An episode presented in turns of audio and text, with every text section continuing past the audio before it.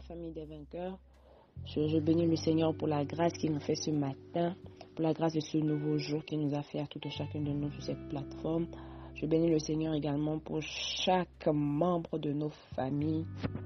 Gloire et honneur lui soit rendu. Alors, Winners Meeting, nous sommes une plateforme de transformation pour la jeunesse et par la jeunesse. Et le point numéro 3 de notre mission dit que nous sommes des exemples pour les jeunes qui ont perdu espoir et qui ne croient plus en l'avenir. Point de la mission tiré de l'évangile selon Luc au, verset, au chapitre 4, pardon, le verset 18. Nous parlons du fruit de l'esprit donc depuis le lundi et la parole de Dieu dit que nous, chrétiens, nous serons reconnus à nos fruits. Sachant donc que plusieurs seront convertis à travers ce que nous verrons faire et pas forcément ce qu'on leur dira. Il est primordial pour nous d'être non seulement informés sur le fruit de l'esprit, mais également soupirer après la manifestation de ce fruit. Et je bénis le Seigneur pour la vie du leader principal et du leader Jessica qui ont abordé le thème de l'amour le lundi et le mardi. Aujourd'hui, nous aborderons la paix. Quelqu'un dit avec moi la paix. Alors, notre verset de base ce matin est dans Matthieu chapitre 5 verset 9. Je lis dans la version français courant. Heureux ceux qui créent la paix autour d'eux, car Dieu les appellera ses fils. Heureux ceux qui créent la paix autour d'eux, car Dieu les appellera ses fils. La paix, selon la parole de Dieu, signifie aussi bien le contraire de l'état de guerre que l'état de l'âme qui vit en communion avec Dieu. Ça signifie le contraire de l'état de guerre et ça signifie également l'état de l'âme qui vit en communion avec Dieu. L'œuvre de Jésus-Christ à la croix nous a en réalité donné la paix sous deux aspects. La réconciliation de l'homme avec Dieu, ou encore paix entre homme et Dieu, et la réconciliation de l'homme avec l'homme, ou encore paix entre les hommes. Et une caractéristique du fruit de l'esprit que nous devons manifester, c'est la conservation et la recherche constante de cette paix-là. Parlons de la paix avec Dieu. Nous avons été réconciliés avec Dieu par la mort de son Fils Jésus-Christ.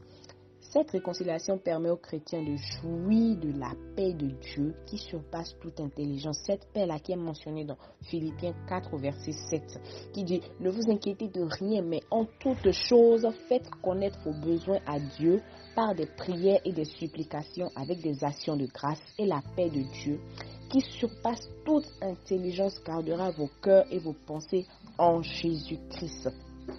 Amen.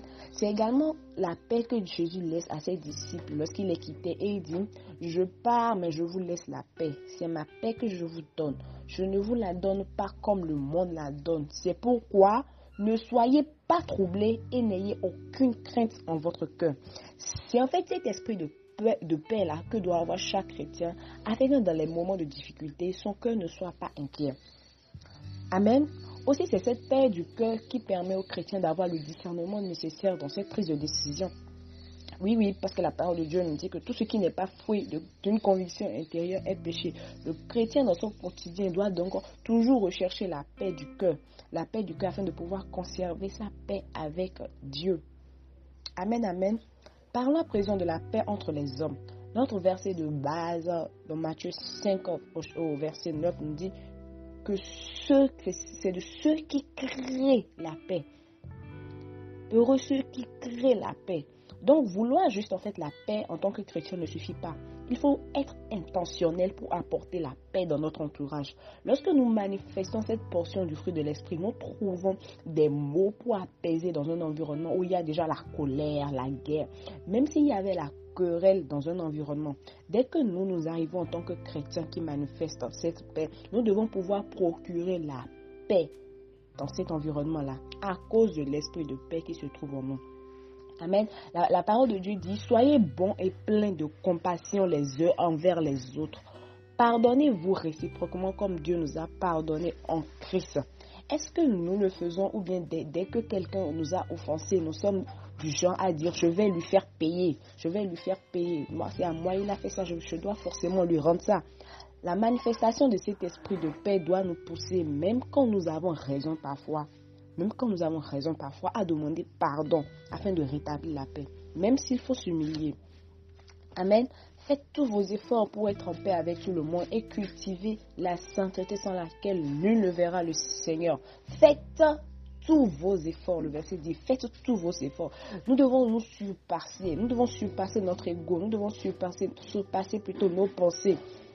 Si ton frère a péché contre toi, va et reprends le seul à seul. S'il t'écoute, tu as gagné ton frère. La recherche de la paix doit nous emmener à pardonner, à être patient envers les autres. Est-ce que toi, tu es de ceux qui font des efforts pour être en paix avec les autres ou ceux qui suscitent plutôt même la guerre à travers la médisance, la calomnie, etc. Parce que oui, il y a des chrétiens dans leur environnement. Au lieu que ce soit des païens qui suscitent la guerre, c'est plutôt des chrétiens à cause de, leur bouche qui suscitent la guerre. Est-ce que tu es de ceux-là ou bien tu es de ceux qui, ceux qui font des efforts pardon, pour rechercher la paix dans ton entourage? Il est tellement important de rechercher cette paix qu'elle est mentionnée au début ou à la fin de, toutes les épîtres sauf, celle de Jacques et de la, de la première épître de Jean, bien sûr. Peux-tu faire cette prière avec moi aujourd'hui et tous les autres jours, s'il te plaît, mon frère, ma Saint-Esprit, remplis-moi de la paix de Dieu. Saint-Esprit, remplis-moi de la paix de Dieu.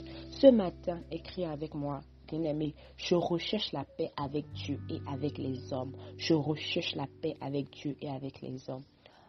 Amen, amen. C'est sur ces mots que je vous dis shalom ce matin. Shalom qui signifie la paix, justement. Que la paix de Dieu soit votre partage tout au long de cette journée.